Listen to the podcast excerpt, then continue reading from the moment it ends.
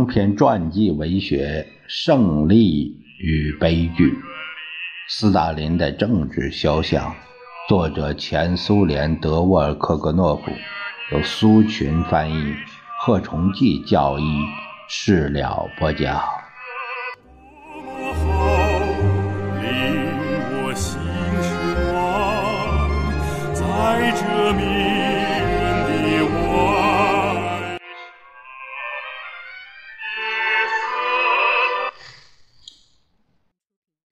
西洛夫看完信，认为有必要马上把这封信转给斯大林，并给布哈林回信，但是应当让斯大林和其他领导人知道自己的回信，以防万一。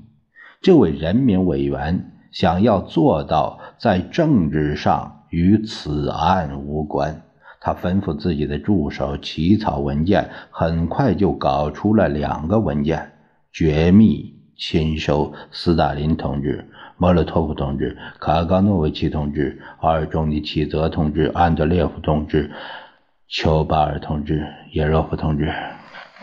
今年九月一日，以二八三九号书记处形式通报形式通报，将尼布哈林的信送给了你们。现根据克叶夫罗西洛夫同志的指示，作为对尼布哈林信的补充，将弗洛西洛夫同志给布哈林回信的复印件和尼布哈林回信的复印件发给你们。附件共三页。苏联国防人民委员副官师长赫梅利尼茨基，一九三六年九月四日，弗洛西利沃夫给自己昔日同志的回信，是本着当时已经盛行的君主专横风气写的。布哈林同志，现退回你的信。在这封信中，你竟敢放肆地对党的领导进行卑鄙的攻击！如果你想以自己的信让我相信你是毫无罪过的，那么你暂时只能使我相信一点，就是以后离你远一点。这并不取决于你的案件侦查结果，而如果你在信中还不停地诽谤党的领导的话，我就认为你。也是坏蛋，克弗洛西洛夫，一九三六年九月三日。可以想象，布哈林会大为震惊，尽管他内心明白，斯大林斩首机的利刀早就悬到了他的头上。布哈林进行斗争了吗？请自己判断。看了弗洛伊西洛夫致人。死命的信后，布哈林还有力量回答斯大林的人民委员：“弗洛西洛夫同志，收到你的可怕的回信。我的信结尾是我拥抱你。你的信的结尾说我是坏蛋。在这之后还能写些什么呢？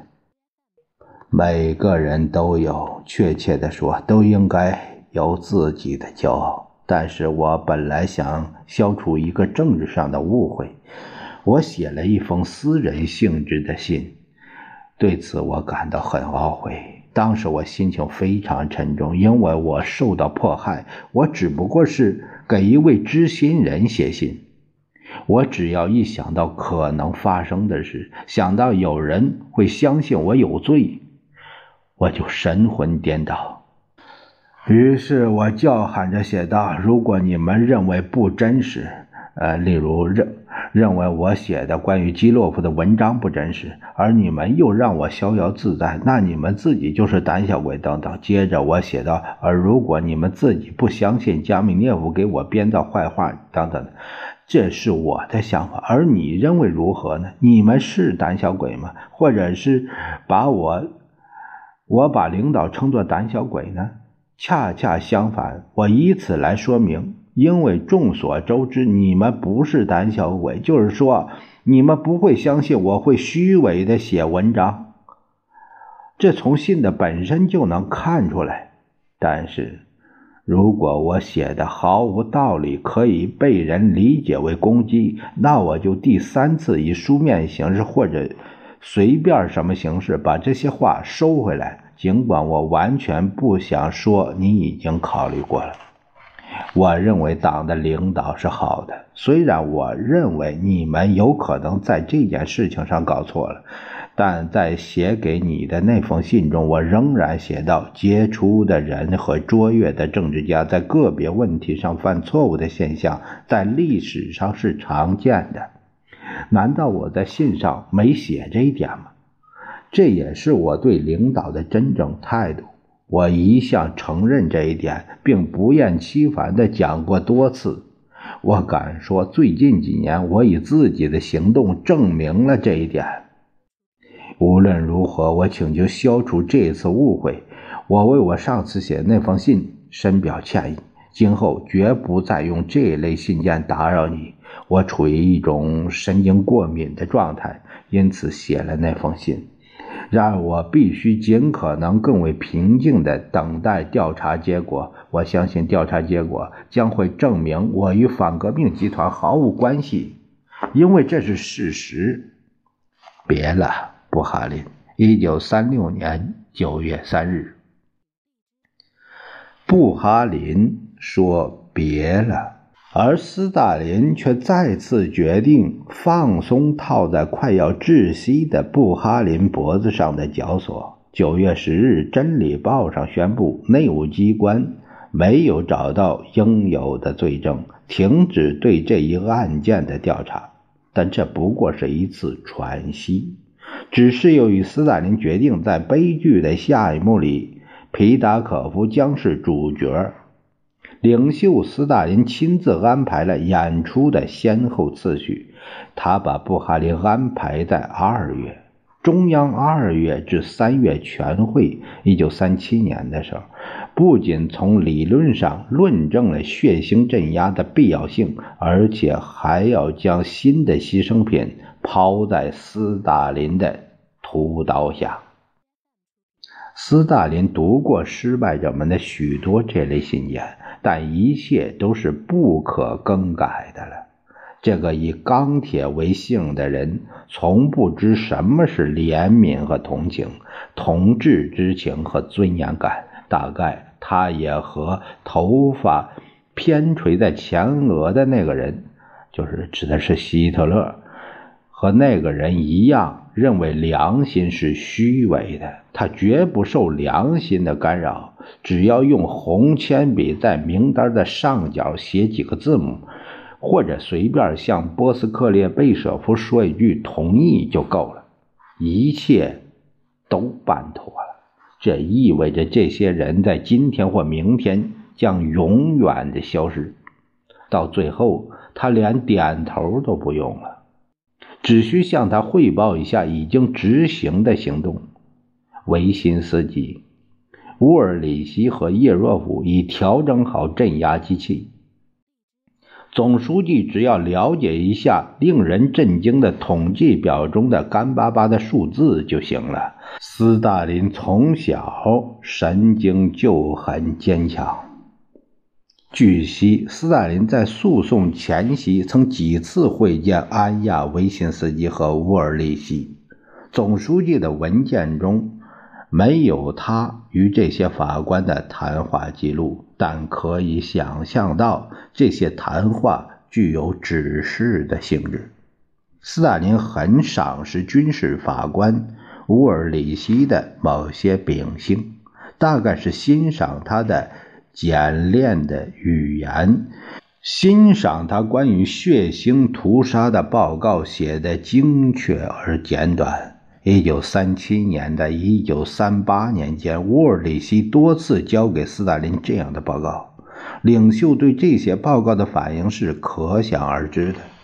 一些报告上有总书记的简单签字“约斯”，另一些报告上是。波斯克列贝舍夫画的圈圈，这些报告似乎是在为数以千计的受害者办理死亡登记。但死亡的不是外国侵略者，而是自己的同胞。可怕的报告源源不断，随后便像潮水一般的大量涌来。这会使一个正常的人受到精神刺激，感到害怕和极度震惊。然而，即使是在大镇压的高潮时，斯大林也照样光顾剧院，看晚场电影，接见人民委员，修改决定，举办酒宴到深夜，口授复信，对《真理报》和《布尔什维克杂志》的文章提建议，说什么干部是最宝贵的资本，即使。但这是不可能的。即使斯大林真的相信恐怖手段消灭的是人民的真正敌人，他的那种极端冷酷和残忍也是令人震惊的。斯大林认为，法官是绝不允许多愁善感的。乌尔里希符合斯大林的这种设想。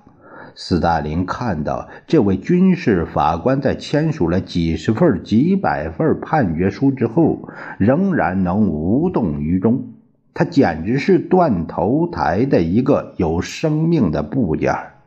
对于任何一个独裁者来说，这种人远比智者和英雄更重要。身材不高，体格结实，佩戴眼镜的维辛斯基。完全不同。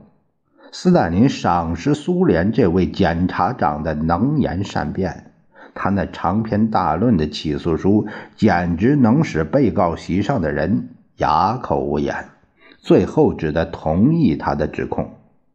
由于在布哈林案件中立下了汗马功劳，根据斯大林的提议，维辛斯基被授予列宁勋章。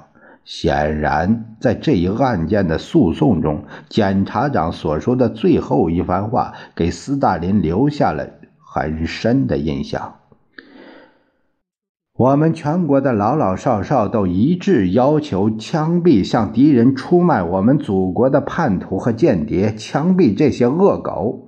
我国人民要求消灭这些可恶的败类。岁月在流逝，可憎的叛徒们。墓地上将长满荒草，永远受到正直的苏联人、全体苏联人们的唾弃；而在我们幸福的国家的上空，我们的太阳将光芒四射。我们国家的人民，我们敬爱的领袖和导师，伟大的斯大林的领导下，沿着清除了最后的污垢和历史的垃圾的大道上阔步前进。领袖和导师喜欢这种耿耿忠心。随后，维辛斯基成为人民委员会副主席，担任了外交部长，获得过斯大林奖金和总书记特别关照他的其他奖章。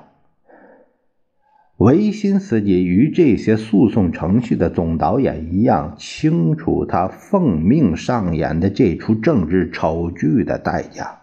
在最后一次，也就是1938年3月第三次政治审判中，公然愚弄了社会舆论，仍是过去的那一大堆指控。执行托洛茨基的指示，进行间谍活动和破坏活动，策划使苏联在未来的战争中失败，分裂国家，阴谋暗杀斯大林和其他高级领导人。为了使这一出政治剧能够成功，进行了精心的排练。况且经验也有了。对布哈林的审判准备了一年多，摧垮被告人的意志就花了几个月的时间。调查人员为逼出所需供词，使用了种种暴力手段。这种做法违背起码的准则。供词被当作证明有罪的主要证据。一些人坚持了一个月、两个月、三个月，另一些人一下子就垮了。然后进行侮辱性的排练，强迫那些被摧垮了意志的人读所需的供词，发表经过某种提示的声明，揭发指定的某些人。在多次进行这种无耻的排练之后，便向导演汇报哪些演员已经准备好了，可以上演了。然而，这种戏有时也因故中断。例如，一九三八年三月二日，法庭书记在宣读起诉书时，被告尼尼克列斯廷斯基在一九二一年与德国间谍机关建立具有背叛性质的联系，他与。泽克特和哈塞将军商定与德国国防军合作，每年获二十五万马克作为托派活动经费。起诉书读完之后，法官开始审问被告是否承认有罪。克里斯廷斯基推翻并否认原供词，导演们一下子慌了手脚，马上宣布休庭，并向斯大林汇报。斯大林恶狠狠地骂道。混蛋只会坏事，他暗示今后不想再听到类似的事情，于是采取了紧急措施。到第二天傍晚时，克里斯廷斯基已变得服服帖帖的了。我对预审时的供词供认不讳。那么，您昨天的声明是怎么回事？是否可以看作是托派在诉讼中的挑衅行为呢？昨天，由于处在被告席上，起诉书使我心情十分沉重，加之身体极度不适，突然产生了一种强烈的、虚伪的羞愧感，这使我没能讲真话，没能承认我有罪。是无意的吗？我请求法庭记录下我的声明。我对我个人的全部罪行供认不讳，并对我的辩解和判背叛行为负全部责任。除了碰到这样几个小小的钉子外，诉讼程序进行的很顺利。被告一致接受了耸人听闻的起诉。他们同意检察长的全部起诉，并愿意交代自己罪行的任何细节。法庭与被告表现出罕见的通力合作，没有人进行任何反驳，所有人都在控告自己。然而，并非每一个人在任何时候都是这样。例如，布哈林，当他明白自己难以幸免时。他有时直截了当，有时以预言的方式，有时以悲剧的讽讽刺方式对起诉中的谎言提出质疑。可能在与生活诀别时，他想到了未来，想到了我们这个时代。从布哈林的只言片语中就可以看到，他在最悲惨的时刻依然是勇敢的和聪慧的。布哈林最终以其唯一的一次极为深刻的申辩否认了自己的供词，要被告招供，这是中世纪的做法。最后，他特别说道：“我认为，我应对破坏活动负政治上和法律上的责任。”尽管我本人并不记得我曾下达过进行破坏活动的指示，检察长公民确认我和李可夫是间谍活动的最重要的组织者。证据是什么呢？是沙兰葛维奇的供词。然而，在听到起诉书之前，我根本不认识这个人。我绝对否认自己参与杀害基洛夫、名人司机古比雪夫、高尔基、佩什科夫。根据雅各达的口供，是右倾托洛茨基集团决定杀死基洛夫的。我根本不知道。赤裸裸的斗争逻辑引起了思想上的堕落，心理上的堕落，我们自己的堕落，人们的堕落。布哈林这最后一番话中的最后一句十分引人注目，这已不是自白。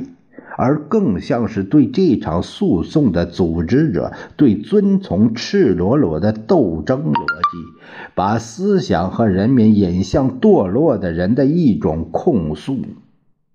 显而易见，这种暗指就是斯大林。布哈林尽可能利用自己的最后一次机会。